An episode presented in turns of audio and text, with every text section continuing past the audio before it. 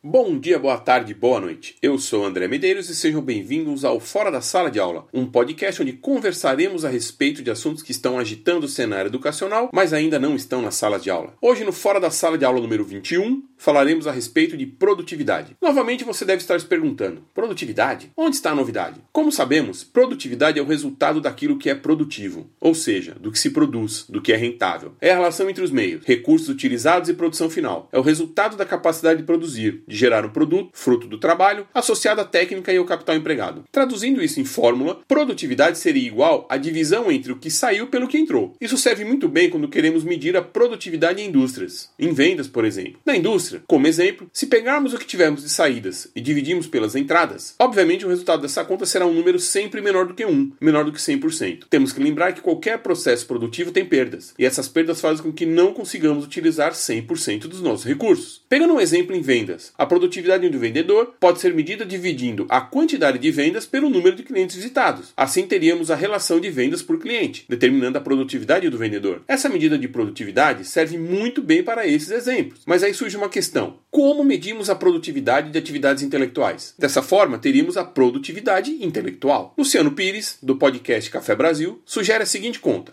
produtividade é igual empenho multiplicado pelo desempenho. Ou seja, a produtividade estaria relacionada ao quanto nos dedicamos multiplicado pelo resultado que tivemos. Dessa forma, poderíamos medir o quanto nosso desempenho intelectual seria produtivo. Exemplificando, um piloto sabe que terá uma prova importante, que seu desempenho será o diferencial entre ganhar ou perder. Ele tem duas opções: ou espera a prova chegar, imaginando que o que já sabe é suficiente para a vitória, ou treina dia após dia para melhorar sua técnica de condução. A chance de ter melhor desempenho será aumentada com mais treinos e informações, ou seja, se empenhando mais. Um outro exemplo que nós poderíamos dar diz respeito a uma palestra. Imagine que você é convidado para fazer uma palestra ou proferir algumas palavras em uma reunião. Quanto mais você se empenhar, quanto mais você preparar o material, quanto mais você treinar, melhor vai ser ser o seu desempenho na hora que chegar nesse momento. E aí? Vamos pensar em medir nossa produtividade dessa nova maneira? Por hoje é isso. Gostaria de agradecer a sua audiência, agradecer também os comentários que foram feitos a respeito do podcast anterior, bem como as sugestões que me foram passadas. Se precisar falar com fora da sala de aula, entre em contato pelo e-mail contato.fora da sala de